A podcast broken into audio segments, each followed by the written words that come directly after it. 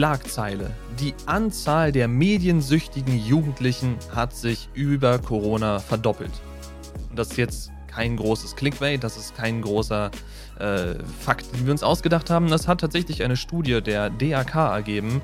Da sind die Werte hochgeklettert von im Vergleich zum letzten oder vorletzten Jahr von, lass mich genau die Prozente rausholen, damit ich hier keinen Mist erzähle, 3,2 Prozent im Jahr 2019 auf aktuell 6,7 Prozent.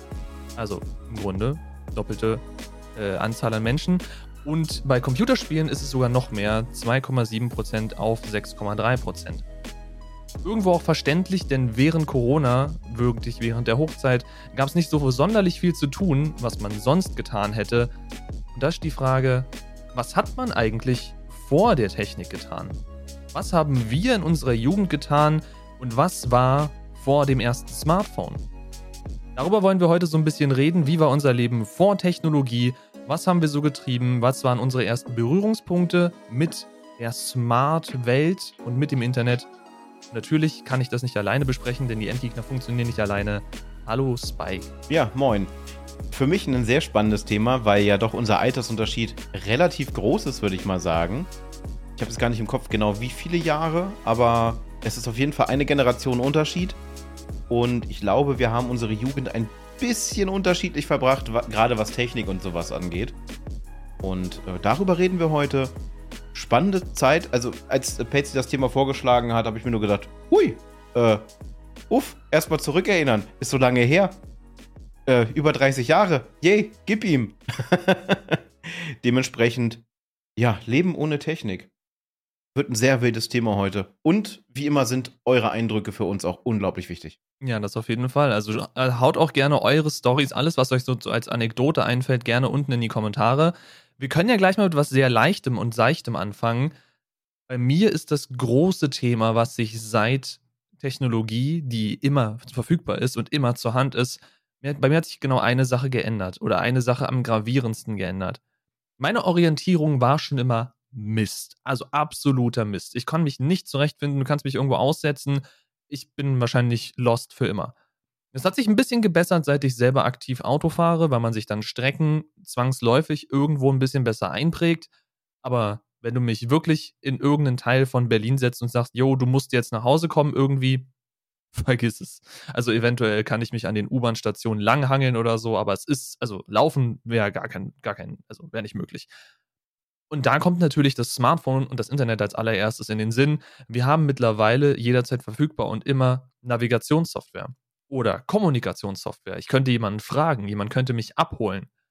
Ich erinnere mich aber noch an Zeiten, damals mit meiner Mutter im Auto, als es diese Sachen noch nicht gab, als Navigationssysteme quasi gerade erst aufkamen und wir hatten Ewigkeiten noch so eine riesige Landkarte. Also ich weiß gar nicht, ob man das auch Atlas genannt hat, ist ja auch wurscht. So ein Straßenatlas im Grunde, wo du verschiedenste Seiten hast, dann einzelne Seiten aufklappen wie in so einem komischen Kinderaufklappbuch. Und das war sehr wild für mich damals, wenn meine Mutter gefragt hat, kannst du mal gucken, wo wir gerade sind und wie wir jetzt nach da und da kommen.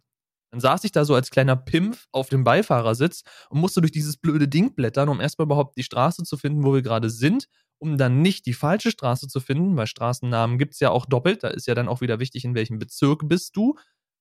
Es waren wilde Zeiten. Und da muss ich sagen, das ist somit das erste Ding, wo ich immer dran denken muss, wenn es darum geht, wie war es früher ohne Technik. Und das ist etwas, wo ich garantiert nie wieder hin will. Denn ich bin so dankbar dafür, dass wir jederzeit mögliche Kommunikation und Navigation haben. Sonst wäre ich einfach aufgeschmissen. Kannst mich wirklich einfach stellst mich gefühlt hier um die Ecke und ich komme nicht mehr nach Hause. Ja, die Zeit der Landkarten im Straßenverkehr kenne ich auch noch. Äh, die erste technische Errungenschaft war damals dann, dass man ein lokales Straßenprogramm auf dem 486er hatte. Das war dann so das Upgrade davon. Und man sich dann den Routenplaner ausdrucken konnte. Und dann hattest du da so 30, 40 DIN A4 Seiten beidseitig bedruckt, je nach Entfernung. Und dann musstest du gucken, so, 500 Meter, äh, das ist dann die zweite Kreuzung. Okay, also musste man auch noch selber ähm, dann auch schauen, wo, wie, was und warum. Das übernimmt ja heutzutage das Navi. Aber ich muss ganz ehrlich sagen, ich hatte als Kind eine unglaublich gute Orientierung. Es war scheißegal, wo du mich in Hannover hättest aussetzen können. Ich hätte den Weg nach Hause gefunden. ohne Probleme. Mittlerweile schaffe ich es sogar, mich auf gerader Strecke zu verfahren oder zu verlaufen. Und ich bin froh, dementsprechend, dass es ein Smartphone gibt mit Navigation, wenn die Dinger mal auch vernünftig funktionieren würden. Das ist ja auch noch von Region zu Region unterschiedlich, wie gut dein, dein Netzanbinder, äh, äh deine Netzanbindung ist und wie gut dein GPS funktioniert. Äh, da kommen manchmal dann auch ganz, ganz wilde Sachen raus, dass du zum Beispiel, wenn du im ländlichen bist, dann wirst du angezeigt, dass du mitten auf dem Feld stehst, anstatt dass du da 500 Meter entfernt auf dem Feldweg stehst. Und dann wird Navigation richtig wild und spannend. Weil dann ist es ein Spießrutenlauf. Und das mit den, mit den, mit den Orten und Straßen. Ich hatte das einmal, da war ich auf einem Dampferstammtisch. Ich weiß gar nicht, ob es die heutzutage überhaupt noch gibt. Und habe dann den Straßennamen wo meine Mutter wohnt, eingegeben und es ist auch eigentlich der richtige Ort angezeigt worden. Ich bin aber dann in Stemwede gelandet. Ich, die Straße hieß genauso. Mein Navi hat halt irgendwann sich gesagt, okay, äh, irgendwas ist hier falsch. Ich, ich wähle jetzt einfach random irgendeinen Ort aus, wo das auch drin vorkommt, was hier in der Nähe ist. Und zack, war ich irgendwo mitten in der Pampa. Ja, gut. Sowas ähnliches hat mein Kollege mal geschafft, wenn wir jetzt gerade von einem Versagen von Technik reden. Denn der hatte aus irgendeinem Grund Smart-Assistenten in seinem Auto verbaut was ich auch so noch nie vorher gesehen hatte. Und er hatte auch scheinbar eine sehr, sehr furchtbare Orientierung. Er hat in, glaube ich, an der Grenze zu Brandenburg gelebt und er wollte zum Alexanderplatz. Für Leute, die Berlin nicht kennen, das ist quasi genau in der Mitte. Der Bezirk heißt sogar Berlin-Mitte. Also wäre es relativ einfach gewesen, da hinzukommen. Du kannst sogar diesen beknackten Fernsehturm relativ weit sehen und der steht genau da drauf. Er hat seinem smarten Auto also nun gesagt: Hey, ich will zum Alexanderplatz, mach mir die Route dahin. Scheinbar gibt es aber auch irgendwo einen Alexanderplatz außerhalb von Berlin. Und das Auto hat gesagt, jo, kein Problem, hier ist die Route, weil es wahrscheinlich der nähere Alexanderplatz war, weil er so nah am Rand war. Und er hat an keiner Sekunde seiner Strecke hinterfragt, dass er ja irgendwie nicht in Berlin fährt, sondern quasi genau in die entgegengesetzte Richtung. Also so gesehen, Technik ist auch nicht immer Freund und Helfer, man muss sie dann doch zu bedienen wissen und man sollte ein bisschen Ahnung haben von dem Output, dem einen die Technik dann gibt. Ich meine, wir haben schon über Output und dass man den lesen können muss, sehr viel in den ganzen KI-Folgen gesprochen. Das gleiche ist hier der Fall, nur eben in ein bisschen abgespeckter. Ich habe auch schon ein bisschen Kommunikation angesprochen. Das ist eigentlich so der größte Wandel für mich, wenn du mich fragst. Denn was meine Art an Kommunikation war vor der ganzen Smartphone oder allgemein vor den Handys, war das Haustelefon. Und ich meine, das ist ja für uns alle wahrscheinlich der Fall gewesen damals. Du hattest ein Telefon im Haus und mit diesem Haustelefon konntest du Freunde anrufen. Damals kannte man ja auch noch alle Hausnummern von irgendwelchen Leuten auswendig. Ist auch mittlerweile alles gone. Ich habe eine einzige Nummer in meinem Kopf und das ist meine eigene, weil man die am häufigsten irgendwo durchgeben muss. Also deswegen ist es die einzige, die ich auswendig kann. Aber über die Probleme davon können wir gleich noch reden. Aber ja, das Haustelefon war so das einzige Kommunikationsmittel, was in Echtzeit funktioniert hat. Du kannst natürlich nur Briefe schreiben, aber the, ich habe mich mit meinen Spielkollegen so damals auf dem Spielplatz nicht über Briefe verabreden. Das ist äh, ein bisschen bescheuert. Ja. Dementsprechend immer übers Haustelefon angerufen. Und als ich jetzt nochmal heute über diese Folge nachgedacht habe, fiel mir ein, wie entspannt unsere Eltern damals eigentlich gewesen sein müssen im Vergleich zu Eltern heute. Du hast dann deinen Spielkumpel angerufen, hast gesagt, hey, wir treffen uns, weil du häufig was hast mit dem in der Nähe gewohnt und der Spielplatz war auch um die Ecke. Hey, wir treffen uns in einer halben Stunde da und da, komm nicht zu spät, so nach dem Motto. Und ab dem Moment, wo du das Haus verlassen hattest, hattest du ja keinerlei Kommunikationsmöglichkeit mehr. Du warst auf diese Verabredung angewiesen. Und wenn derjenige oder diejenige aus irgendeinem Grund nicht aufgetaucht ist, dann hattest du die Wahl zu warten oder zu gehen, wieder zurückzugehen und in der Hoffnung, dass sie aus irgendeinem Grund noch zu Hause sind und du sie wieder erreichen kannst. Aber vor den Handys, vor den Smartphones, keine Chance, irgendwie mit den Leuten in Kontakt zu treten, sollte aus irgendeinem Grund eine, Ver eine Verabredung geplatzt sein. Und du musst ja darunter denken, ich kann heutzutage jederzeit meiner Frau schreiben und die Eltern meiner Frau können jederzeit ihrer jüngsten Tochter schreiben ohne Probleme. Sie können sie jederzeit anrufen, weil sie eben andauernd mit einem Kommunikationsgerät in der Tasche rumrennen. Meine Mutter hat mich damals nicht erreichen können, wenn ich aus irgendeinem Grund beschlossen habe, weißt du was, der Spielplatz ist doch langweilig. Ich gehe einfach mal die Straße darunter und ich gucke mal, wo ich hinkomme. Die hätte mich nie wiedergefunden. Höchstens über eine Polizeisuchmannschaft wahrscheinlich. Ja, da kann ich mich auch noch. Ich kann mich noch an die Anfänge erinnern, wo ich das erste Handy dann hatte. Wirklich Handy, ein Motorola. Der erste Klopper, der damals rauskam, den man so im Normalgebrauch hatte. Und ab da musste ich immer erreichbar sein. Und wehe, ich war in irgendeiner Ecke, wo es keinen Empfang gab. Uh, dann war aber dicke Luft. Aber vorher, ja, äh, per Telefon verabredet oder in der Schule getroffen oder wenn man, wenn man zum Einkaufen geschickt wurde. Und man hat sich auf dem Weg getroffen, man ist quasi aneinander vorbeigelatscht. Da hat man kurz kommuniziert. Und äh, heutzutage, heutzutage haben wir ja ne, so das gegenseitige, das gegenteilige Problem. Damals wurde sich ja dann noch wirklich gemeldet, wenn irgendwas ist. Äh, heutzutage schreibt man dann einem Kumpel, hey, wie sieht's aus? Treffen in einer halben Stunde. Du äh, kriegst die Mitteilung, dass die Nachricht gelesen wurde und äh, ja. also wir haben heute, äh, was ich finde, ist durch den Einsatz von äh, immer weiterführender Kommunikationstechnologie ist die Kommunikation auf der Strecke geblieben. Ich meine, für mich mit, äh, mit ADHS und vermeintlichen Autismus ist es sehr, sehr praktisch, dass ich diese Kommunikationshilfsmittel habe. Sollten mal Situationen eintreten, wo ich zum Beispiel nicht reden kann, dann kann ich wenigstens meine Nachricht eintippen oder sonst irgendwas und mit den Leuten dann kommunizieren, indem ich das Smartphone hochhalte oder eine Nachricht schicke. Äh, damals wäre das echt schwierig gewesen, wenn ich so drüber nachdenke. Hätte ich, ich, ich habe tatsächlich immer Zettel und einen Stift dabei gehabt, weil mir das im, im Kindesalter natürlich auch schon passiert ist. Und äh, wenn ich dann mal nicht sprechen konnte, dann habe ich mein, mein Anliegen zumindest aufgeschrieben. Bruchstückweise, sofern es ging. Und äh, habe dann den Leuten einfach so einen Zettel vor die Nase gehalten damit die wussten, was los ist. Also das hat es mir definitiv erleichtert. Aber irgendwie, das klingt jetzt für viele, viele ziemlich blöd oder vielleicht auch nicht, nicht nachvollziehbar. Ohne diese ganze Technik, ich muss für mich sagen, und ich, ich, ich stelle mich offen als techniksüchtig dar, das Leben war entspannter und freier. Also man hatte mehr Freiraum, würde ich sagen. Man konnte mehr machen, was man wollte und man musste weniger Angst haben, dass das irgendwo landet, wenn man mal Mist gebaut hat.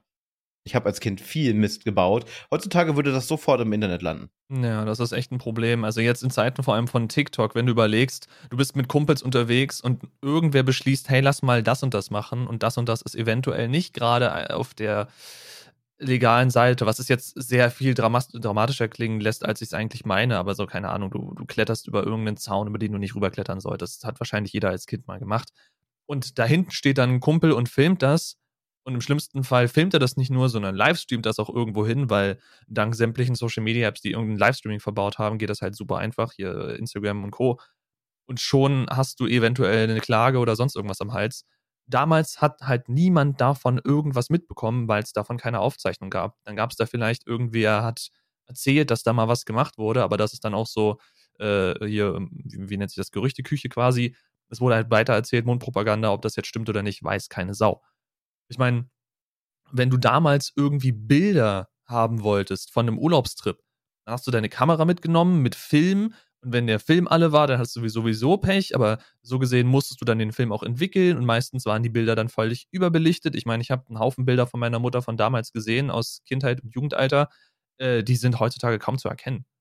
Wenn ich daran denke, dass wir sehr viele Bilder digital machen, direkt mit dem Smartphone aus der Hosentasche, klack, in äh, teilweise 4 bis 8K oder was die Teile mittlerweile aufnehmen können.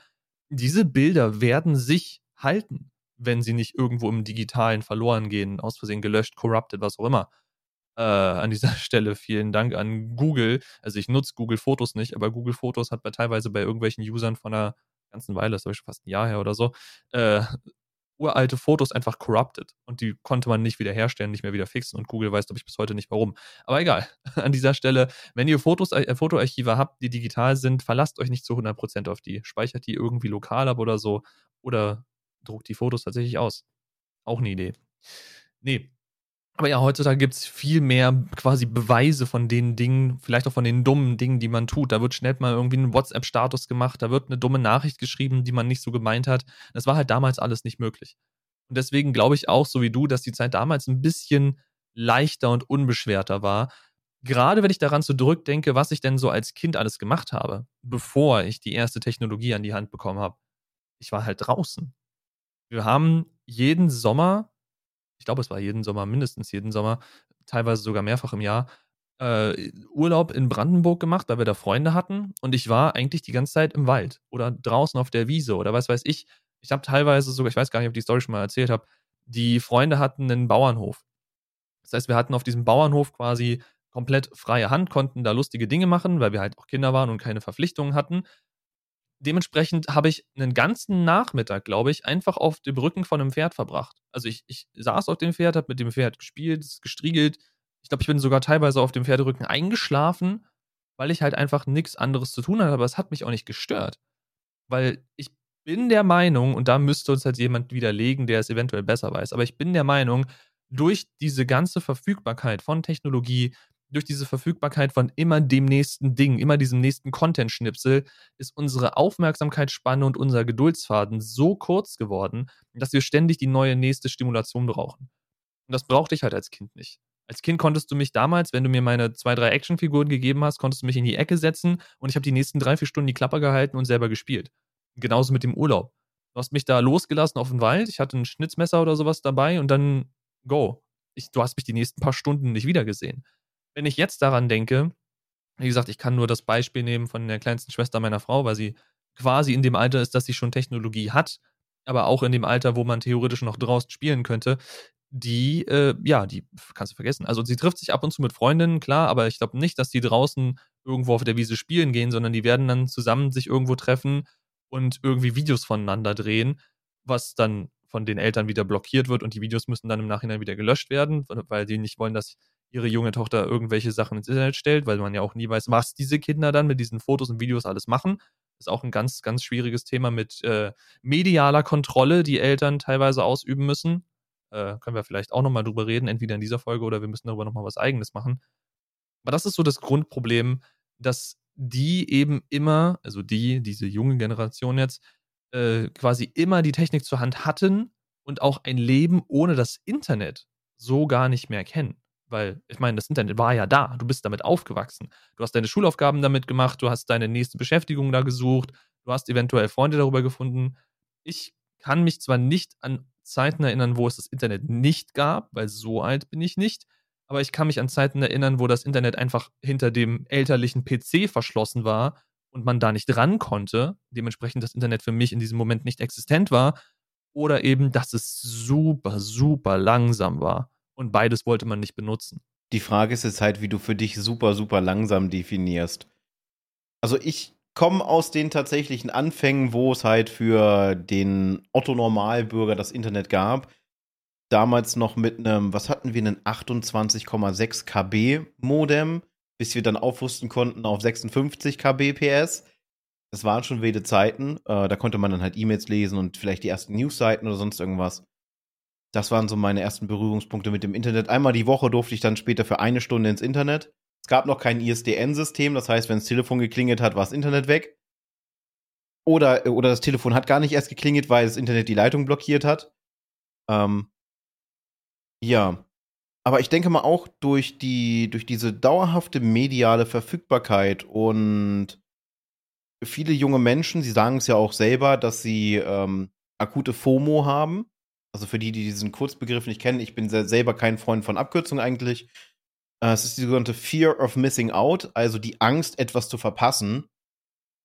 Und dadurch wird halt auch diese mediale Sucht halt immer stärker. Viele Menschen, mit denen ich mich unterhalte, ja, ich rede tatsächlich mit Menschen, man mag es kaum glauben, die halt jetzt, sagen wir mal, ein, zwei Generationen hinter mir sind, was das Alter angeht, die sagen alle unabhängig voneinander, dass das Fluch und Segen zugleich ist. Weil klar, die Verfügbarkeit von Informationen, alles super, alles top, das ist super, aber auch der, der Druck, sich zu beweisen, medial darzustellen, es ist mitunter für viele ein Konkurrenzkampf mit anderen ähm, Creatoren. Weil im Grunde genommen jeder, der irgendwelche Internet, äh, Inhalte ins Internet lädt, ist ein Creator, wenn man so möchte. Ob das jetzt einfach nur ein Foto ist. Ganz, ganz trocken gesagt. Diesen Stress hatten wir, oder ich zumindest in meiner Jugend nicht. Ich war ein sogenanntes Schlüsselkind. Das heißt, wenn ich von der Schule nach Hause gekommen bin, habe ich meine Hausaufgaben gemacht, sofern ich welche aufhatte, oder ich habe sie, ich hab sie auch mal nicht gemacht, wenn ich keinen Bock hatte. Und äh, dadurch, dass ich ein sogenanntes Schlüsselkind war, konnte ich jederzeit die Wohnung verlassen und auch jederzeit in die Wohnung zurück. Ich habe dann Zettel hinterlassen, zum Beispiel, ich treffe mich jetzt mit meinem, mit meinem Kumpel da und da. Oder wir sind mit dem Fahrrad unterwegs. Gott, wie viele Kilometer ich am Tag mit dem Fahrrad run runtergerattert habe. Ich sah auch komplett anders aus. Also ich habe Fotos von mir, 14, 15, da erkenne ich mich nicht wieder. Tatsächlich doch schon ein bisschen trainiert, weil Sommerferien hieß jeden Tag Freibad. Damals gab es ja noch so wunderbare Angebote, kostenfrei, dass man eine sogenannte Schülerferienkarte bekommen hat, mit der man dann viele, viele Aktivitäten kostenfrei nutzen konnte. Und das war bei mir halt äh, in Hannover das Schwimmbad in Miesburg. Jeden Tag in den Sommerferien, morgens aufgestanden gegen 6, 7 Uhr, um 8 Uhr hat das Ding aufgemacht. Ja, ich war ein absoluter Frühaufsteher zu der Zeit noch. Und dann immer nur trotzdem so zwei, drei Stunden Schlaf. Mehr, mehr habe ich einfach nicht gebraucht. ADHS lässt grüßen. und äh, kurz, kurz gefrühstückt. Eltern waren meist schon wach. Mein Vater sowieso, wenn er dann überhaupt zu Hause war, war viel am Arbeiten. Ähm, Muttern ist dann gerade nach Hause gekommen aus der Nachtschicht. Also noch kurz was zusammen gegessen und dann war ich den ganzen Tag verschwunden. Dann war ich im Schwimmbad. Von morgens bis abends. Hab mich da mit Freunden getroffen. Wir sind durch äh, die Freianlage gepäst wie so ein Verrückter. Ähm, waren in den Becken am Toben und einem drum und dran. Wenn wir nicht schwimmen waren, dann haben wir irgendwo ein Baumhaus gebaut oder haben anderen die Baumhäuser abgezogen und dann sind wir abgezogen worden. Das war dann so ein Hin und Her. Äh, haben uns mit, mit Nachbarn angelegt, die dann halt das nicht wollten, dass wir auf Freiflächen, wo es erlaubt war, Baumhäuser bauen, weil äh, die sich gewundert haben, wo kriegt man das Baumaterial oder sonst irgendwas her. Man hat es meist am Wegerand gefunden, also es lagen auch öfters mal durch, durch viele Baustellen, gerade in Hannover in der Ecke, wo ich gewohnt habe, lagen ganz oft irgendwelche Holzpaneele oder sonst irgendwas rum. Also außerhalb von Baustellen, die man dann einfach entsorgt hat, weil sie zum Beispiel angebrochen waren oder sowas. Wir waren dann unterwegs mit einem mit einem Rucksack voll Werkzeug auch noch. Säge dabei, Hämmer dabei, Nägel dabei und allem drum und dran, was wir halt so gebraucht haben. Und dann haben wir uns unsere Baumhäuser gebaut und waren dann bis spät abends da. Wir hatten sogar ein Baumhaus, dank einem Nachbarn da, das war komplett ausgerüstet mit Wasser und Strom. Okay, sehr wild. Nee, so eine Stories habe ich leider nicht zu erzählen, weil mein Problem ist, ich hatte noch nie eine große Freundesgruppe. Also noch nie. Es hat sich meist immer so auf ein, zwei sehr, sehr gute Freunde beschränkt und dann auf Bekanntschaften, die man zwar kennt, aber mit denen man sich wahrscheinlich nicht getroffen hätte. Entsprechend war es bei mir eher so, wenn wir im Sommer was unternommen haben, dann sind wir zusammen irgendwie in den Urlaub gefahren, meistens eben da irgendwo nach Brandenburg, wo wir Leute kannten. Das heißt, ich habe da mal Leute mitgeschleppt und haben dann gezeigt, hey, guck mal, das kann man hier machen, das kann man da machen, das sind quasi, das ist meine Hood, hier kenne ich mich aus aber so wirkliche Abenteuer, wo man losgeht und irgendwo random irgendwelche Holzhütten oder Baumhäuser baut, habe ich leider nicht, trotz äh, noch nicht so stark vertretener Technologie. Also ich kann mich nicht mal rausreden, dass mich die Technologie abgelenkt hätte. Ich war halt scheinbar einfach irgendwie ein bisschen unbeliebt. Ist ja auch wurscht. Ich musste gerade noch an eine Sache denken die, denken, die du gesagt hast, und zwar die Verfügbarkeit von Technologie und Information und eben entsprechend auch der Fear of Missing Out ist eine Sache, dass du eben ständig am, am Puls der Zeit, wenn man so sagen will, bleiben musst, um nichts zu verpassen. Ich meine, wir wissen beide, wie schnell sich TikTok entwickelt, wie schnell Trends auf TikTok entstehen, wie schnell sie sich verbreiten und wie schnell sie sterben. Das sind teilweise, also du bist zwei Tage nicht auf der App und schon hast du einen kompletten Trend verpasst, weil der schon wieder tot ist. Ich meine, es ist so quasi wie der Entwicklungsgrad von Memes damals, nur auf zehnfacher Geschwindigkeit, wenn man so will. Und selbst Memes sind ja teilweise schon sehr, sehr schnelllebig gewesen. Ich glaube aber auf der anderen Seite auch, und auch da müsste jetzt wieder jemand uns ins Wort fallen, der es eventuell besser weiß. Wie gesagt, wenn ihr dazu mehr Infos habt, gerne in die Kommentare hauen. Dass diese allgemeine Verfügbarkeit von sämtlicher Information teilweise auch eben dazu beiträgt, dass Leute ausbrennen, dass Leute in depressive Löcher fallen, Einfach bloß, weil du dich ja auch mit sämtlichem Negativen, was das Internet so beinhaltet, und davon gibt es sehr viel, jeden Tag stundenlang beschäftigen kannst. Ich meine, es gibt genug Leute, die sagen, sie machen Twitter auf, sie lesen die Trends oder sie lesen den ersten Tweet, machen Twitter wieder zu. Einfach weil es so viel Drama auf Twitter gibt oder allgemein im ganzen Internet. Es gibt Drama, es gibt Ungerechtigkeit, es gibt was auch immer, Beleidigung, Verfolgung etc. Alles ständig jederzeit im Internet verfügbar. Dazu kamen noch die klassischen Weltnachrichten, dass mal da wieder Krieg ist und hier wieder Krieg und allgemein äh, die Welt geht unter, wenn sie baden geht, wir gehen zusammen, so nach dem Motto. ich kann verstehen, dass das auf das menschliche Gehirn eventuell, wenn das einprasselt, dass das irgendwann zu viel ist und dass die Leute dann quasi kein Aus mehr wissen. Andererseits eben aufgrund der Fear von of Missing Out nicht loslassen können, weil sie wollen nicht die einzige Person sein, die eben nicht mitreden kann. Und das ist auch so ein Problem. Ich weiß nicht, wie du das empfindest. Wenn ich auf Twitter oder sowas gehe, also irgendeine Plattform, wo man seinen eigenen Stuss raushauen kann, und sehr viel auf Twitter ist Stuss, das muss man mal sagen. Auch mein eigener Account ist sehr viel Stuss auf Twitter. Man hat das Gefühl, dass jeder immer zu allem eine Meinung haben muss. Und wenn du keine Meinung hast und dich deswegen nicht an dem Gespräch beteiligst, wird das trotzdem als Meinung deinerseits interpretiert, so nach dem Motto, keine Ahnung, nehmen wir mal jetzt das Streitgespräch was haben wir denn? Ich mag keine Pilze. So, ich esse ungern Pilze und ich muss jetzt diese Meinung unbedingt ins Netz raustragen. Und dann kommt aber jemand, der sagt, Pilze sind das allerbeste auf dieser Welt und du bist ein Vollidiot, weil du keine Pilze isst. So, und dann entsteht plötzlich ein Streitgespräch und dann müssen sich aber auch alle anderen, die, die irgendwie mit diesem Tweet interagieren, müssen sich dann da beteiligen. Dann wird irgendwann über die Lieblingspilzsorten geredet. Auf der anderen Seite bildet sich ein riesiges Lager, was alle Pilze plötzlich verteufelt und verbrennen will äh, also das ist jetzt ne, ein schematisches Beispiel, aber ich habe so das Gefühl, jeder muss ständig zu allem eine Meinung haben, selbst wenn die Person dazu null Plan hat, also von der Thematik gar keine Ahnung. Irgendwas muss gesagt werden, einfach bloß um dabei und relevant zu sein. Kommt dir das genauso vor oder bin ich da alleine? Nee, es kommt mir tatsächlich so vor. Ich kriege das ganz oft mit. Ähm, manchmal poste ich irgendwas komplett Belangloses und dann kommt eine Antwort von einer Person, die mir noch nicht mal folgt, wo ich mich dann manchmal frage, wie ist dieser Tweet überhaupt bei dieser Person gelandet? Und äh, dann fasst man sich an den Kopf.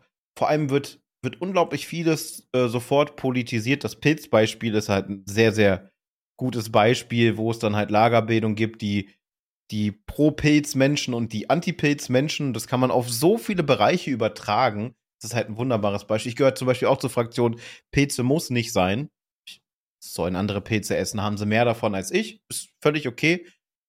Lasst mich am besten mit Pilzen einfach in Ruhe und gut ist. Aber ich würde jetzt nicht posten, ich mag keine Pilze. Das, das, das, das bringt halt nichts. Ich bin sowieso Social Media faul. Ich würde gerne vieles machen. Ich weiß, wie man Reichweite generiert. Ich krieg's nur selber nicht hin, weil ich es halt nicht mache. Äh, das ist immer das, das super äh, Tolle, wenn man sich mit etwas so ein bisschen auskennt. Äh, man, man erklärt es anderen, da funktioniert es. Wenn man genau selber das macht, dann funktioniert es nicht. Aber gerade Social Media, es muss immer irgendwie eine, eine Lagerbildung geben. Gut, es gibt, es gibt natürlich Themen, da sollte man immer Stellung beziehen. Auch wenn man nichts dazu sagt, sollte man zumindest im, im Mindset dann auf einer bestimmten Seite stehen. Da gibt es ganz klare Themen. Thema Faschismus zum Beispiel, ähm, wo es wichtig ist. Oder wenn es darum geht, sich mit mit bestimmten wichtigen Sachen wie Gleichberechtigung zu solidarisieren. Wobei ich da auch überlege immer noch, was kann man mehr machen, es einfach nur zu sagen, yo, sehe ich auch so. Damit das, äh, ja, aber das ist, das ist tatsächlich nochmal ein anderes Thema, auf das wir vielleicht, vielleicht irgendwann mal drauf eingehen können. Aber ja, es muss überall, muss irgendwie und zu gepostet, retweetet mit Zitat oder sich drüber lustig gemacht werden. Man merkt das ganz oft, wenn man in die Trends geht, dann hat man halt eine Kernaussage, meist politisch in der letzten Zeit. Und dann hast du da einen, äh, einen Volldepp, der die, die Aussage, die Aussage ist als Screenshot da.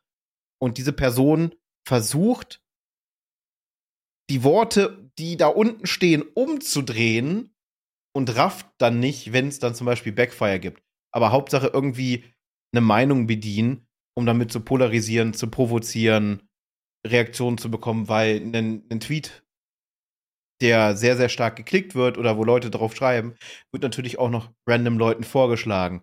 Das ist super Futter für den Algorithmus. Manchmal ist es besser, auf bestimmte Sachen nicht zu reagieren.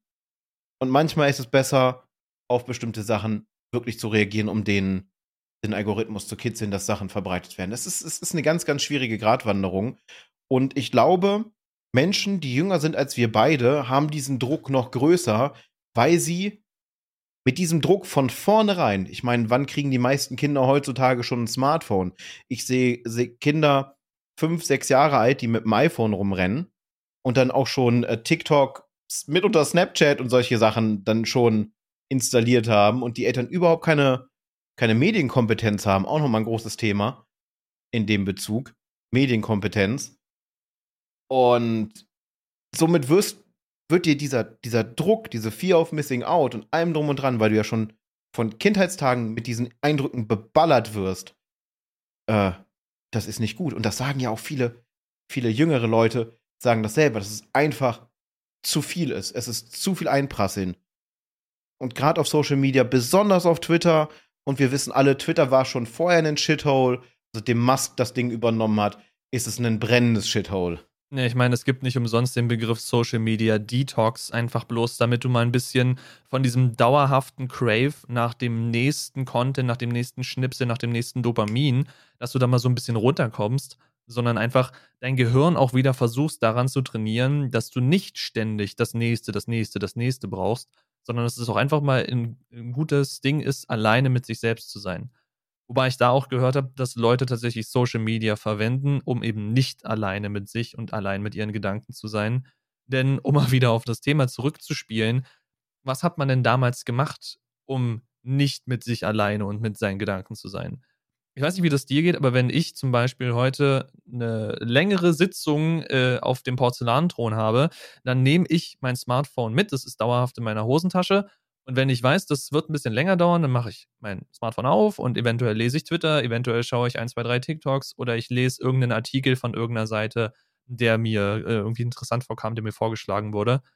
Damals, als ich kein Smartphone hatte, ja gut, ich hatte wahrscheinlich schon ein Handy und ich hätte mit irgendwem simsen können. Das ist aber irgendwann sehr teuer gewesen, weil Prepaid irgendwie bis zu 19 Cent pro SMS ist ein bisschen, irgendwann ein bisschen teuer. Äh, ich habe teilweise die Fliesen im Bad gezählt jedes Mal, was auch irgendwann langweilig wird. Ab und zu findet man mal eine mehr und denkt sich so, hm, und da muss man nochmal von vorne anfangen. Aber tendenziell, ich habe die Fliesen gezählt, ich habe die Etiketten der Shampooflaschen gelesen, einfach weil mir so grunzlangweilig war, weil du kannst ja auch nicht mitten in so einer Sitzung aufstehen. Du weißt ja, da kommt noch was. Du willst ja nicht einfach quasi, wir versuchen es in fünf Minuten nochmal. Das funktioniert bei mir nicht. Ich muss dann durchziehen. Das heißt, ich sitze dann da, so halb verrenkt, um an die Badewanne zu kommen, um da die Shampooflaschen rauszupulen, um dann die ganzen Etiketten zu lesen. Also damals wusste ich super Bescheid, was wir alles für Shampoos und, und Duschgele in der Dusche hatten. Ich wusste sämtliche Auftragungstipps und was man eventuell vermeiden soll, etc. Also ich habe quasi, im Grunde hätte es damals schon irgendwie Software-AGB gegeben und man hätte sie ausgedruckt. Ich hätte wahrscheinlich die Software-AGB gelesen, einfach weil mir so verflucht langweilig war auf dem Pott ist wild gewesen, wirklich wild. Heutzutage, wie gesagt, hat man das Smartphone dabei in den meisten Fällen und kann dann irgendwie schnell gucken. Mein Vater hat mir dann den absoluten äh, Killer-Tipp gegeben damals, damals, als ich noch Bücher gelesen habe. Ich würde es wahrscheinlich gerne häufiger tun, aber ich möchte nicht einfach blindlings irgendwelche Bücher kaufen. Er hat halt gemeint, nimm dir einfach ein Buch mit, was problematisch ist, weil dann hat es noch länger gedauert, als es theoretisch hätte dauern müssen. Einfach bloß, weil man dann noch das eine Kapitel noch und dann noch, ach, jetzt ist gerade spannend geworden, noch die drei Seiten, noch die drei Seiten. Äh, ja, das ist, dann wurde aus so einer Sitzung teilweise schon mal eine Stunde, wobei es halt nicht hätte eine Stunde sein müssen, einfach bloß, weil ich das Buch gelesen habe.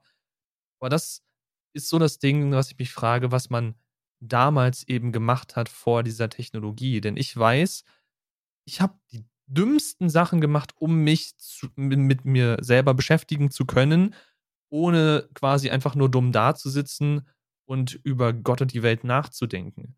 Denn das habe ich mal gemacht und das hat mir ein bisschen Angst eingejagt. Ich weiß nicht, ob du diesen Gedanken als Jugendlicher oder als Kind schon mal hattest, aber ich stand vor dem Spiegel im Bad, weil ich wahrscheinlich auch gerade mit Dingen fertig geworden bin, Hände gewaschen dann schaust du in der Regel in den Spiegel. Und ich dachte mir so, es ist irgendwie schon sehr seltsam, dass wir uns uns selbst bewusst sind und dass ich quasi mein, mein, mein Kognitives einfach bloß in einem großen Fleischsack bin mit Knochen. Und als ich diesen Gedanken hatte und den so ein bisschen weitergedacht habe, dachte ich mir so, irgendwie will ich nicht darüber nachdenken. Irgendwie ist es das ist ein weirdes, das ist ein weirder Gedanke, den möchte ich nicht haben. Und habe dann schnell wieder versucht, mich mit irgendwas anderem abzulenken, um eben nicht in dieses Loophole reinzufallen.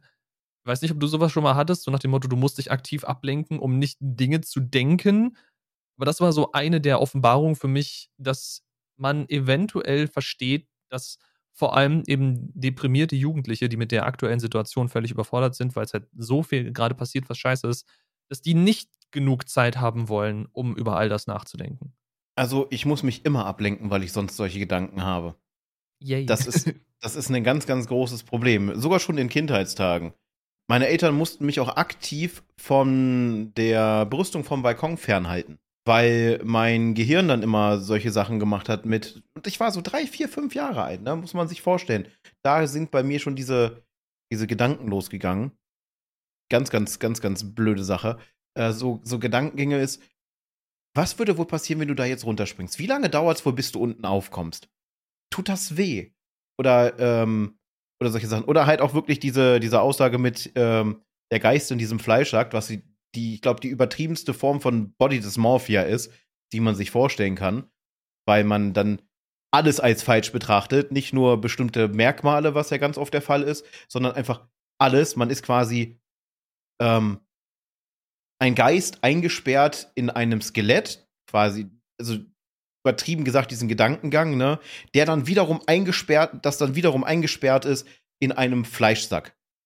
Und solche Gedanken möchte ich nicht haben. Ich meine, ja, toll, man sieht jetzt hier immer so, so düstere T-Shirts in letzter Zeit wieder bei mir. Das liegt halt einfach daran, weil ich solche T-Shirts mag und nicht, weil ich jetzt äh, übelst äh, Tod und bla und hast du nicht gesehen. Nee, aber ja, tatsächlich, ich brauche immer irgendwelche Impulse. Und bei mir war es so, wenn mal eine längere Sitzung anstand, dann habe ich auch entweder die Etiketten von unseren Cremes, Shampoos, Duschgels oder sonst irgendwas gesprochen. Ich meine, es gibt nicht umsonst den Song Balea von Jan Hegenberg, der genau darauf hinweist, denn im Grunde genommen liest er in diesem Song ein, eine Inhaltenliste von einem Balea-Produkt vor. Das ist der Songtext. Ich würde ihn gerne einspielen, aber ich glaube, dann kriegen wir direkt Probleme mit dem äh, YouTube-Urheberrecht. Aber er singt halt wirklich einfach nur so eine, so eine Ingredient-List. Das ist der Song Balea. Und ähm, ich hatte tatsächlich das lustige Taschenbuch meist mit auf Klo. Ich habe jede neue, äh, bis zu einem gewissen Punkt, immer wenn meine Eltern gesehen haben, es ist ein neuer Band vom lustigen Taschenbuch da, haben sie mir das mitbekommen. Ich habe auch was weiß ich, wie viele Goldversionen gehabt. Die sind alle leider bei einem Umzug, oh Wunder, oh Wunder, verloren gegangen. Einmal mit einem Umzugsunternehmen. Und dann waren die Sachen weg. Oh, wo die wohl abgeblieben sind. Wahrscheinlich sind die dann irgendwo auf einem Flohmarkt gelandet. Aber ja, es musste immer irgendwas sein. Und ähm, wir, ich habe nicht nur Fliesen gezählt, sondern wir hatten Fliesen mit Muster. Und die Muster waren so random. Das war so wie, wie äh, wie so ein Baummuster, ne? Wenn du so einen Baum aufschneidest, die Jahresringe oder sonst irgendwas, Jahreszeitenringe. Und da waren dann so Schnörkel und dann, wenn man sich darauf konzentriert hat, und ich hatte als Kind wesentlich mehr Fantasie als heute, was ich sehr traurig finde, dass man diese Fähigkeit der, der Fantasie in großen Teilen tatsächlich als Erwachsener verliert, weil man von anderen Eindrücken einfach erschlagen wird und man keine Zeit mehr hat, Fantasie zu haben. Und ich habe dann halt wirklich mir Sachen versucht vorzustellen. Ne? Ich habe dann bestimmte Muster gesehen und geschaut, was ich, was ich wiedererkenne. Man kennt das, wenn man sich Wolken anschaut und man sieht dann auf einmal irgendwelche Formen oder man erkennt einen Hund oder ein Gesicht oder sonstige Sachen. Und das habe ich halt mit Fliesen dann auch noch zusätzlich gemacht. Einfach um irgendwie eine Ablenkung zu haben bei dieser notwendigen Zeitverschwendung auf dem Pott zu sitzen. Ja, und heutzutage Smartphone. Ich limitiere mich mittlerweile schon morgens gerade, weil sonst, äh, ja, ich stehe um 8 Uhr auf, nehme meine Tabletten, bin im Bad. Würde ich mich nicht selber limitieren, wäre ich um 9 Uhr auch immer noch im Bad. Aber ich habe ja auch noch häusliche Verpflichtungen. Dementsprechend äh, habe ich mittlerweile einen Timer am Laufen in meiner Uhr. Das Ding fängt dann an zu vibrieren, so nach maximal einer halben Stunde, dass ich dann halt um spätestens 8.30 Uhr aus dem Bad rausgehe und ich noch weiter Doom scrolle. Weil ich erwische mich momentan sehr, sehr, sehr, sehr oft am, am Doom scrollen. Gerade auf Twitter. Ich versuche mich immer so ein bisschen von den Trends fernzuhalten. Aktuell sind so viele, ich will das Wort Trigger nicht benutzen, so viele Reize, was, äh, was den, die, die, die Hashtag-Betitelung angeht. Ich meine, ich brauche jetzt nur mal ganz kurz gucken. Ich habe hier Aneignung, Entkriminalisierung, obwohl das Hashtag ist super. Entkriminalisierung von Cannabis. Können wir auch vielleicht mal eine, eine Folge drüber machen, was wir davon denken. Pro, Contra oder sonst irgendwas. Komplett einfach aus dem Bauch heraus, wenn euch das interessiert. Und solche Sachen. Oder äh, Ausschreitungen und dann klickt man da doch ab und zu mal drauf und bereut es. Weil dann fängt man da drin an zum Boomscrollen, denkt sich nur so, was sind das für Idioten? Am liebsten würdest du auf alles antworten, wo wir dann wieder bei diesem, bei diesem Punkt wären, man muss sich überall mitteilen und diesen Drang dann quasi unterdrücken, weil es bringt nichts, wenn du den, den Leuten, die, die Mist erzählen, die ganze Zeit unter die Nase reibst, dass sie Mist erzählen, sie glauben es dir sowieso nicht oder nutzen das noch, um noch mehr Reichweite aus dir zu machen. Aber ja, äh, Toilettengänge ohne Smartphone heutzutage nicht mehr denkbar. War damals definitiv schlimmer. Ja gut, da muss man sagen, da hat die Technologie so ein bisschen geholfen, weil ich wollte nicht die gleiche Shampooflasche das x-te Mal lesen. Da ist dann doch ein bisschen tatsächlich praktischer, dass ich Twitter doom scrollen kann. Das würde ich tatsächlich dann doch, so dumm es klingt, bevorzugen wo wir gerade bei so antiken Sachen, an, antiken, antiken Methoden sind, um die Zeit zu vertreiben, und dabei werden sich jetzt ein paar Leute, die älter als ich sind, wahrscheinlich richtig getriggert fühlen. Äh, was war denn deine erste Bezugssache, Bezugstechnologie im Bereich Gaming? Denn bei mir war es, glaube ich, ein abgelegter Game Boy Color. Also ich habe Sachen damals immer so aus vierter, fünfter, sechster, achter Hand bekommen weil meine Mutter einfach kein Geld hatte, was ich ihr natürlich nicht vorhalte in irgendeiner Form, Gott, Gott bewahre. Aber mein erstes Ding war, glaube ich, ein abgelegter Game Boy Color. Ich hatte da zwei Spiele oder so drauf. Ich glaube, irgendein uralt Batman-Spiel, was viel zu kompliziert für mich war. Die drei Spiele. Das Batman-Spiel, das uralt König der Löwen Gameboy-Spiel, was auch furchtbar schwer war, und irgendein so Mickey Mouse-Ding. Das war auch ätzend. Also, mein Game Boy Color mochte ich nicht wirklich. Ich hatte nie Pokémon damals als Kind, was erklärt, warum ich heute wahrscheinlich kein Nintendo-Kind geworden bin. Äh, irgendwann hatte ich dann eine abgelegte SNES, e die ich nicht wirklich benutzt habe.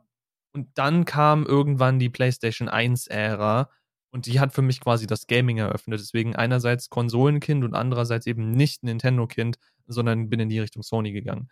Und da kann ich mich noch erinnern, also es ist jetzt zwar auch wieder ein Leben mit Technik, nicht ohne, aber ich habe dann unter anderem sehr viel äh, Spiele gespielt, die unter anderem Cheatcodes verstanden haben, Cheatcodes unterstützt haben. Und da gab es mehrere Seiten im Internet, wo man sich diese Cheatcodes eben raussuchen konnte. Und weil ich nicht immer ins Internet konnte, nicht jederzeit, wenn ich den Cheatcode jetzt brauchte, habe ich mir diese ganzen Seiten ausgedruckt. Ich hatte Ringordner für verschiedene Spiele mit verschiedenen Cheatcodes drin. Und irgendwann kann man die Dinge halt auswendig, klar.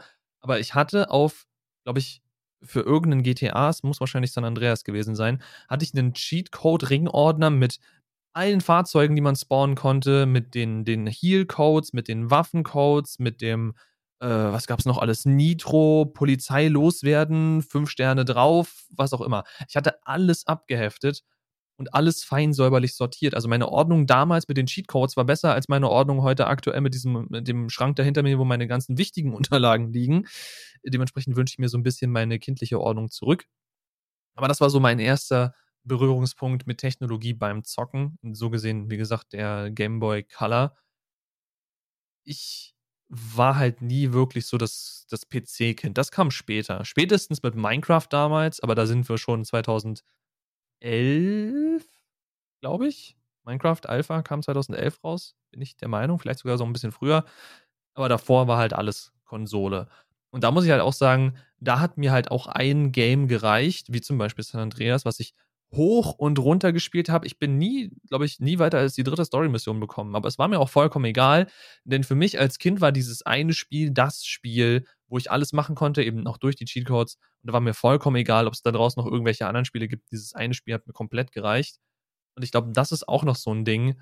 Damals hattest du weniger Verfügbarkeit von Dingen. Wenn du heute drüber nachdenkst, du hast den PC Game Pass, du hast äh, EA Play, nee, wie heißt denn das Ding? Diesen EA-Pass, wo du die ganzen Spiele drin hast. Du hast äh, eventuell Games with Gold von Xbox, du hast das komische PlayStation, äh, PlayStation Plus-Modell, wo du irgendwelche Spiele kriegst. Epic haut andauernd irgendwelche Gratis-Games raus. Also heutzutage keine Spiele zu haben, ist tatsächlich sehr schwierig. Damals gang und gäbe, vor allem weil, glaube ich, damals auch noch nicht so viel Kram released wurde. Entsprechend war eben deine Auswahl an verfügbaren Spielen damals wesentlich geringer, was ich finde aber keine schlechte Sache war, weil du eben so Zeit hattest, dieses eine Ding mehr zu appreciaten und du hast dich auch, glaube ich, mehr darüber gefreut, wenn du ein neues Spiel bekommen hast. Weiß nicht, was war denn deine erste Berührungspunkt, Berührungspunkte? Oh, tatsächlich Handhelds. Also man mag es kaum glauben, vor dem Game Boy gab es auch noch andere Handhelds. Zum Beispiel von Nintendo. Die ganzen, äh, zum Beispiel die Teile hießen Game and Watch. Wenn ich ein vernünftiges Bild finde, werde ich das mal hier irgendwo einblenden. Da war quasi ein Handheld, dort war ein Spiel drauf. Meist waren das sogenannte Magnetfolien.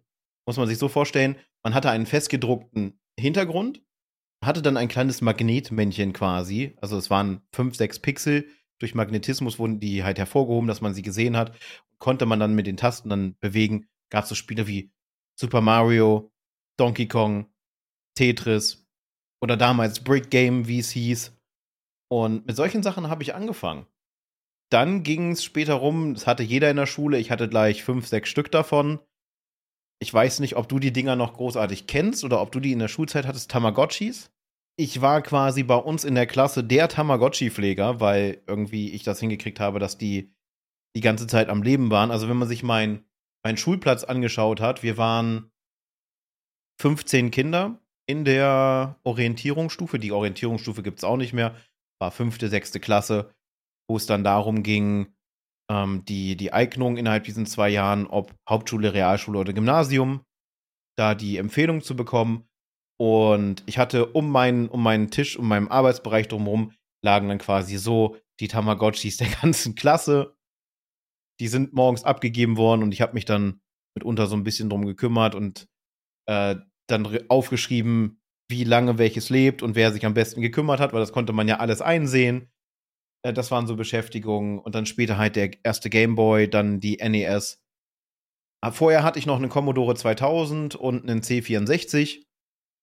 Und dann kam der erste Heimcomputer eingetauscht gegen eine elektrische Schreibmaschine. Der 386er, später dann 486er mit Turbotaste.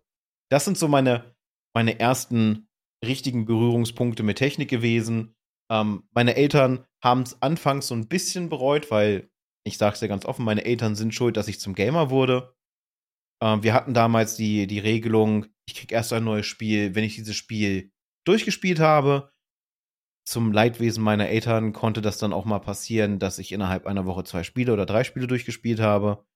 Dementsprechend haben sie dann Spiele auswählen lassen vom Fachverkäufer, die eigentlich nicht für mein Alter zugesehen sind, weil sie dann viel zu schwer waren.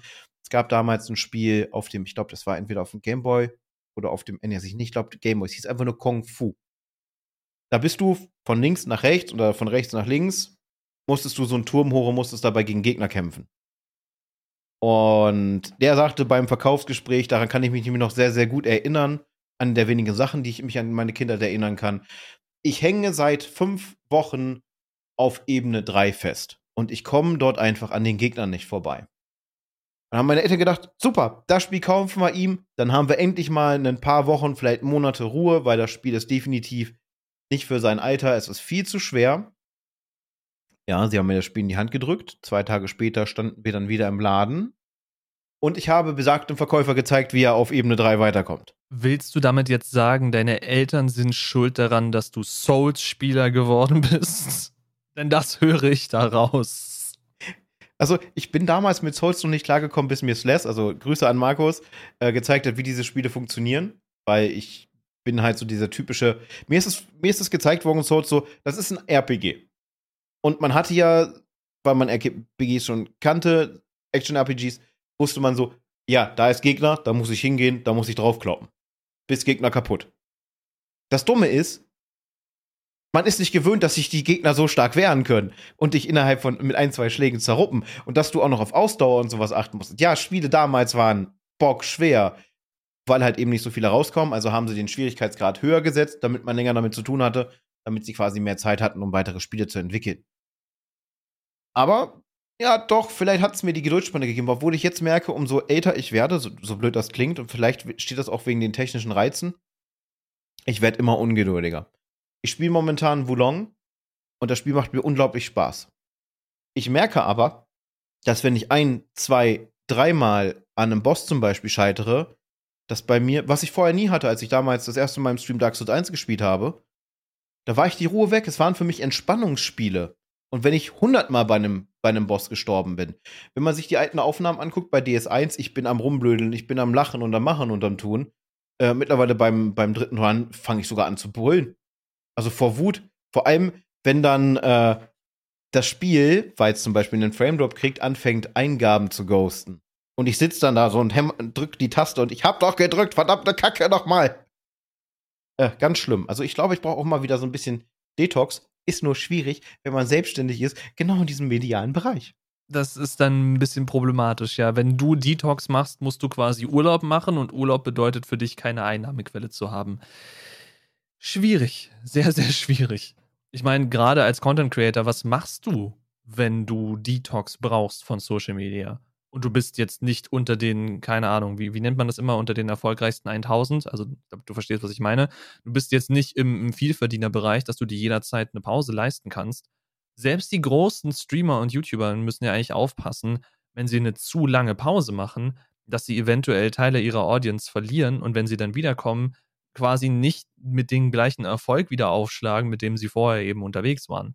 Das ist auch so ein Ding, womit sie jederzeit im Hinterkopf rechnen müssen und was wahrscheinlich bei sehr vielen Creatoren dann für Burnout oder sonstige äh, ja, Fear of Missing Out sorgt in diesem Fall. Weil wenn du auch irgendeinen Trend auf irgendeiner Plattform nicht mitbekommst, kann es auch sehr schnell sein, dass du dann eben an deiner Relevanz verlierst, die du vorher hattest. Deswegen, wie man da jetzt Detox machen sollte, puh, keine Ahnung. Nötig ist es aber auf jeden Fall. Denn wenn wir heute zumindest in diesem Gespräch bis jetzt eins gelernt haben, wir glauben, wir können es natürlich nicht genau sagen, weil damals hat man auch alles ein bisschen anders gesehen und jetzt im Nachhinein zurückdenken ist auch sehr viel durch die rosarote Brille, behaupte ich mal. Äh, damals war man ohne diese ganze Technik noch ein bisschen unbeschwerter und vielleicht sogar ein bisschen glücklicher.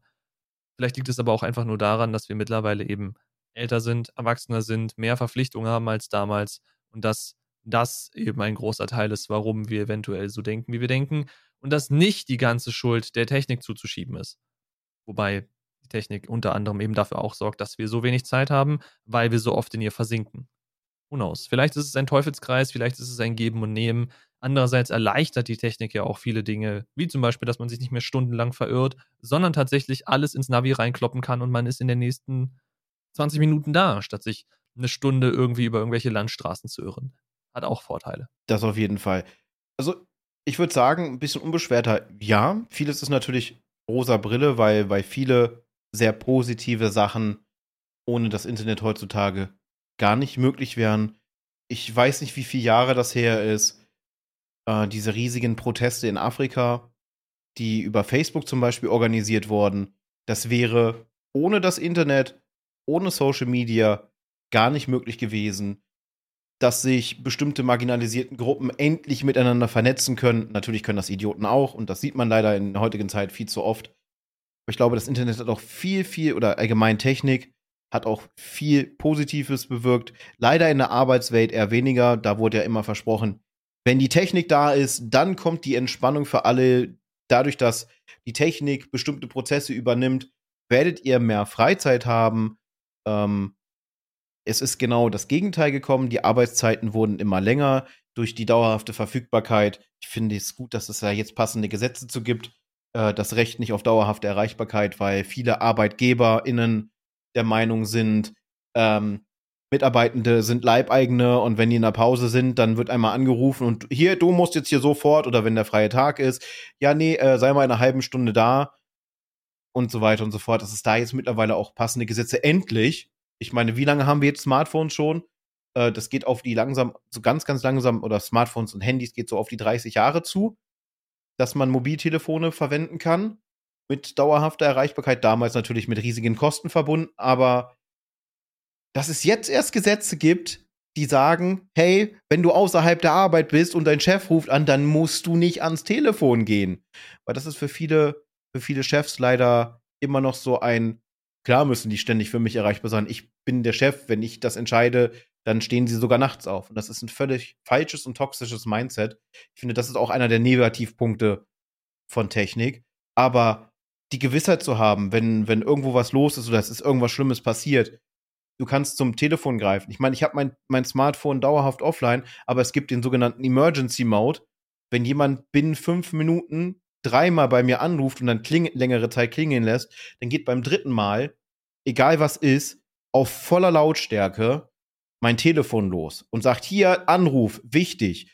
Meist steht dann sogar ähm, bei, wenn der Intervall passt, Emergency Call. Dass ich weiß, wenn jemand so oft anruft, dann muss es was Dringendes sein. Das ist natürlich ein sehr großer Vorteil. Wenn du sonst irgendwo unterwegs warst, hattest zum Beispiel einen Unfall mit dem Auto, der Reifenplatzer oder sonst irgendwas und stehst an der, an der Straßenseite, ja, dann, dann standst du da mit deinem Daumen und hast gehofft, dass vielleicht eine Person kein Arschloch ist, während du da im strömenden Regen stehst vor einer Pfütze und die Person denkt, oh, Pfütze, Pfütze plus Mensch, macht Spaß. Äh, habe ich tatsächlich auch schon erlebt. Du kannst jetzt mit dem Smartphone überall anrufen, du kannst übers Internet recherchieren, sofern du Empfang hast. Das ist ja auch immer noch in Deutschland so ein Problem, unsere Netzabdeckung. Aber du kannst Hilfe holen. Also wir haben sehr, sehr viele Vorteile gewonnen. Ich finde aber trotzdem, wir haben durch diese dauerhafte Verfügbarkeit auch ein gewisses Maß an, an Freiheit und freier Entfaltung aufgegeben, weil durch den ganzen Medieneindruck wirst du immer wieder in irgendeine eine Richtung geschoben. Man sieht es an an Kleidertrends. Du siehst dann auf einmal auf den Straßen 20, 30 Personen, egal welchen Geschlechts, identisch rumrennen. Sie haben, wenn zum Beispiel Bart ist, der identische Bartschnitt, dieselbe Sonnenbrille, dieselbe Frisur, dieselbe Jacke, dieselbe Hose. Solche Trends verbreiten sich jetzt natürlich auch wesentlich schneller. Ist, ist wirklich so eine Waagschale. Natürlich haben wir, da wir diese Technik nicht hatten, nochmal einen ganz anderen Blick auf unsere Jugend und vielleicht viel mehr mit der rosa Brille. Äh, Gerade jüngere Menschen jetzt angesprochen, wie habt ihr eure Kindheit empfunden im Vergleich äh, zu jetzt oder wenn ihr Erzählungen hört von Menschen, die 10, 15, 20 Jahre älter sind, was Freizeitaktivitäten angeht? Und äh, wie würdet ihr das empfinden, wenn ihr wirklich mal einfach das Gerät, ich meine, es hat bei vielen eine Sucht, es gibt ja schon diese, diese psychische Krankheit. Du hast dein Smartphone vor dir liegen. Du bist es aber gewöhnt, du hast es in der linken Tasche. Und du spürst ein Vibrieren am Bein, weil dir dein Hirn mitteilen möchte, schnapp dir dein Smartphone. Da ist doch garantiert irgendwas passiert. Ich weiß nicht genau, wie dieser, dieser Begriff heißt. Ich leide darunter. Es geht mir so auf den Keks. Ich habe das Smartphone, wie jetzt zum Beispiel hier und in unserem Gespräch, hat quasi schon viermal mein Oberschenkel vibriert, um mir zu signalisieren, hey, du hast eine Benachrichtigung bekommen. Es ist, es ist schlimm. Okay, das ist krass, weil das habe ich gar nicht. Bei mir vibriert ja auch, wenn dann das Smartphone gar nicht mehr, sondern das Handgelenk wegen der Smartwatch. Und die habe ich gerade abgelegt. Vielleicht ist das noch so ein, so ein Trigger für mein Gehirn, mir zu sagen, hey, du brauchst gerade nichts anderes machen. Vielleicht kann mein Gehirn sich auch quasi einfacher auf die Task hier konzentrieren. Wir hatten ja schon häufig Gespräche, neurodivergent versus neurotypisch. Äh, vielleicht ist das einfach so ein Vorteil der eher neurotypischen Sorte. Woran ich gerade noch denken musste, weil du meintest, es, uns interessiert das Feedback von Menschen, die eben in einer Zeit aufgewachsen sind, wo Smartphones allgemein verfügbar waren. Wenn es nicht alterstechnisch irgendwie bedenklich wäre, diese Person offen ins Internet zu stellen, würde ich sehr gerne die, die jüngste Schwester meiner Frau dazu interviewen, weil die ist, äh, glaube ich, in den, also ich werde jetzt nicht genau sagen, wie alt sie ist, weil das geht hier niemand was an, aber die ist vergleichsweise jünger. Und die ist in einer Zeit aufgewachsen, wo es Smartphones gab. Entsprechend würde mich interessieren, wie sie das wahrgenommen hat und wie ihr aktueller Bezug zu Technologie, wie ihr aktueller Bezug zum Internet ist. Ich denke aber nicht, dass das so eine sinnvolle Sache ist, eben diese Person so ins Internet zu stellen. Deswegen, wenn wir hiermit irgendwen erreichen, der auch in einer Zeit, der oder die auch in einer Zeit aufgewachsen ist, wo Smartphones allgemein verfügbar waren, wo das Internet quasi gang und gäbe war, dann haut uns gerne an. Einerseits natürlich würde uns euer Feedback dazu interessieren, wie ihr das alles erlebt habt, wie es für euch war, mit all diesen Dingen aufzuwachsen und wie eure Eltern euch immer erzählt haben, damals war das noch nicht so. Äh, wie gesagt, gerne unten in die Kommentare hauen. Und wer sich dafür bereit erklären möchte, sich quasi hier mit uns auf die Bühne zu stellen und aus deren Leben zu berichten, ich glaube, wir werden dafür für so eine Art Follow-up wären wir äh, stark dabei. Also mich würde wirklich interessieren, wie es ist, in der heutigen Gesellschaft aufzuwachsen, wo das Smartphone quasi dein, dein bester Freund ist und danach kommen die echten Menschen. Das wäre, glaube ich, ein sehr interessanter Talk. Ein sehr interessanter, wahrscheinlich auch so ein bisschen kontroverser. Ähm, unsere Aufgabe wäre es dann halt, diese Person noch in gewisser Form zu schützen, weil es natürlich dann Deppen im Internet gibt, die sich genau darauf stürzen und sich darüber lustig machen, weil es gibt halt Menschen, die leben Social Media. Man muss es einfach so sagen. Sie, sie sind mehr online, als dass sie irgendwelche sozialen Kontakte haben. Ich würde mich da auch schon fast zu zählen. Ich habe jetzt nicht wirklich viel realistische soziale Kontakte, wo ich einfach mal sagen kann, so, ich komme mal jetzt eben auf einen, auf einen Kaffee oder eine Cola oder ein Bierchen oder was auch immer vorbei. Das habe ich schon seit Jahren nicht mehr. Also ich bin, ich, äh, ich habe mich immer so als ähm, Bergiremit bezeichnet in Osnabrück. Der, der grummelige Bergiremit, der in seiner Wohnung hockt und die, die meisten sozialen Interaktionen halt digital hat. Wo ich mich halt immer noch frage, ist, ist das eine richtige soziale Interaktion? Eigentlich für, für den Schlag Mensch, der ich bin, würde ich sagen, ja. Weil ich mit realen Situationen wesentlich mehr Struggles habe. Gerade halt, weil ich anders auf Menschen wirke. Ich bin halt nicht so dieser, dieser, der irgendwo so ruhig da sitzt und dann halt entspannt ist. Also bei mir kann es auch mal passieren, dass ich dann irgendwann so in der typischen T-Rex-Pose irgendwo rumstehe, völlig planlos. Und äh, ich werde dann doof angeguckt und bin dann Menschen, die mit mir unterwegs sind, unangenehm, weil ich halt nicht der Norm entspreche. Das, das zählt halt für mich. Deswegen habe ich so mehr die, so die Flucht ins, ins Internet, in, in, da in die Social Media gesucht. Äh, darüber tatsächlich auch meine Frau kennengelernt. Also äh, von daher. Und ähm, nochmal wegen dem Syndrom. Das Ganze nennt sich PVS tatsächlich, das Phantom-Vibrationssyndrom. Und äh, beschreibt halt einfach die, die irrtümliche Vorstellung, dass mit dem Smartphone in der Hosentasche was passiert ist, obwohl nichts passiert ist oder das Gerät sich gar nicht in der Hosentasche befindet. Ist tatsächlich eine, ähm, eine, eine Störung, weil das Hirn will diese Reize weiter haben. Weil wenn man Sachen liest, die man lustig findet oder die man traurig findet, macht das natürlich was mit einem und ein Hirn kann davon süchtig werden. Wie man von fast allem süchtig werden kann. Deswegen ist auch der Begriff Social Media Detox eigentlich wirklich absolut der, der passende Begriff. Aber ja, äh, um dann nochmal drauf zu kommen, wenn wir Menschen haben, die jünger sind als wir, also vielleicht auch mal eine, eine Generation sogar hinter, hinter Pacey, wo wir gemerkt haben, er passt weder zu den Millennials noch zu Gen Z, also ist er da irgendwo in der Mitte, die, die verlorene Generation, wie es auch gerne genannt wird, obwohl es noch eine weitere verlorene Generation gibt vor der, vor der leisen Generation und so weiter. Äh, das würde mich auf jeden Fall in dem, im Austausch sehr, sehr interessieren. Vielleicht eine Person, die so gerade 18 geworden ist, damit wir die Volljährigkeit gegeben haben. Und äh, weil da liegen schon massive Unterschiede zwischen. Patsy geht langsam auf die 30 zu. Ich gehe knallhart auf die 40 zu. Und wenn wir dann eine Person haben, die gerade so auf die 20 zugeht, dann haben wir drei Generationen vertreten. Und der, das Interessante ist auch, alle drei Generationen könnten nicht unterschiedlicher aufgewachsen sein. Außer man hat so einen jungen Menschen wie von dieser einen äh, Boomer-Familie, wo der, der Sohn mit Doppelnamen erst mit 18 sein, sein Smartphone kriegen darf und er hat sonst mit dem Internet nichts zu machen und zu tun und hast du nicht gesehen. Hm, da ist das natürlich ein bisschen schwieriger, mit jemandem äh, zu reden, der so ist, weil äh, der hat ja gar keine Möglichkeit mit uns zu kommunizieren. Aber doch, das, das würde mich mal, mich mal reizen. Und dann äh, vor allem würde, würde mich interessieren, wie sehr würde unsere Jugendrosa-Brille, wie ich sie jetzt einfach mal nenne, anfangen zu bröckeln dann. Vielleicht könnte man das auch noch weiter spinnen, dass man noch eine Generation nimmt, die älter ist als ich, also die, Generation vor meiner Generation so die aus den 60ern, 70ern kommt und wie da die Jugend war. Und dann quasi wirklich mal so ein, so ein Generationsschnitt zu haben, dass jeder so eine Viertelstunde bis 20 Minuten Talktime hat. Und dann, dann vergleicht man einfach mal, wie unterschiedlich das Aufwachsen war, dass man das wirklich mal komprimiert in einer Folge hat umso mehr ich darüber nachdenke, umso mehr Bock habe ich da drauf, weil das könnte eine richtig spannende Folge werden. Ja, auf jeden Fall. Also das mit den 30 hat wehgetan, das nehme ich dir ein bisschen übel, aber du hast ja dummerweise recht.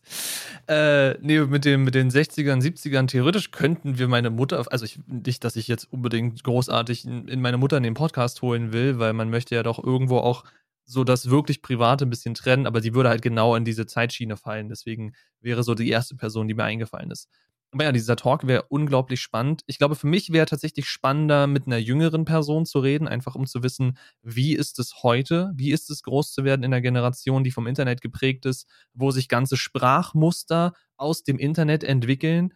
Ich meine, ich weiß nicht, ob du so einen TikTok schon mal bekommen hast und wenn wir das Thema abgeschlossen haben, können wir, glaube ich, auch Feierabend machen für heute. Aber äh, ich kriege ab und zu TikToks geschickt und habe sie mittlerweile auch selber in meinem Feed, wo äh, dann sowas kommt wie Memes, die meinen Sprachgebrauch geprägt haben, wo man dann irgendwelche Videos sieht, halt irgendwelche bekannten Klassiker-Internet-Videos. Ich glaube, da gibt es so ein, so ein jüngeres Kind, was im Bus steht und die Tür vom Bus geht nicht auf und das Kind brüllt, ich muss raus. Und wer das Meme jetzt kennt, der weiß genau, was ich meine. Deswegen, ist, es, es gibt so ein paar Begrifflichkeiten, die einfach aus dem Internet geboren sind, die man kennt, wenn man sehr viel Zeit im Internet verbringt.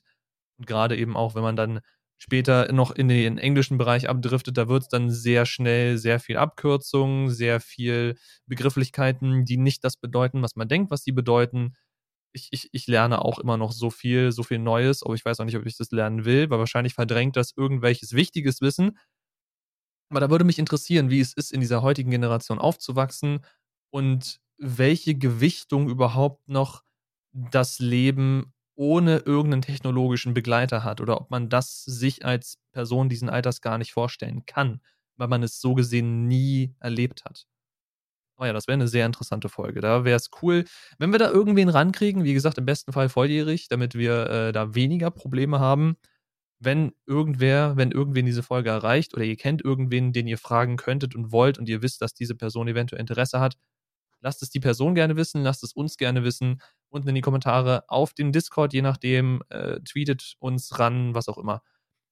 Apropos Twitter, wenn ihr noch irgendwelche Themenvorschläge habt, dann steht das natürlich auch einerseits auf dem Discord offen, andererseits, weil wir es schon eine ganze Weile nicht mehr hatten, ihr könnt uns auch noch einen Hashtag AskEndgegner an den Kopf werfen, dann können wir nämlich mal wieder eure Fragen beantworten, die ihr tatsächlich von uns wissen wollt und nicht nur irgendwelche Themen, von denen wir vermuten, dass sie euch eventuell interessieren könnten. Ja, so viel dazu. Natürlich bleibt jetzt noch eine einzige Sache zum Schluss übrig, die wir nicht vergessen dürfen. Und das sind unsere Patreons und natürlich auch an dieser Woche wieder vielen lieben Dank, dass ihr uns immer noch unterstützt. Vielen lieben Dank Säbel, vielen lieben Dank Amy und vielen lieben Dank Dreimling, dass ihr immer noch dabei seid. Äh, wir haben es immer noch nicht geschafft, irgendwas groß für den Patreon aufzuziehen. Wir haben es auch immer noch nicht geschafft, uns damit zu beschäftigen, dass wir da irgendwann mal irgendwas rauskriegen. Wir sind super, was Organisation angeht. Äh, natürlich auch irgendwo geschuldet, um wirklich mit diesem Thema abzuschließen, weil unsere gesamte Kommunikation über das Internet läuft, weil unsere gesamte Organisation über das Internet läuft und wir darauf angewiesen sind, dass Dinge über das Internet funktionieren, was auch häufiger mal nicht der Fall ist. Unser deutsches Netz lässt grüßen.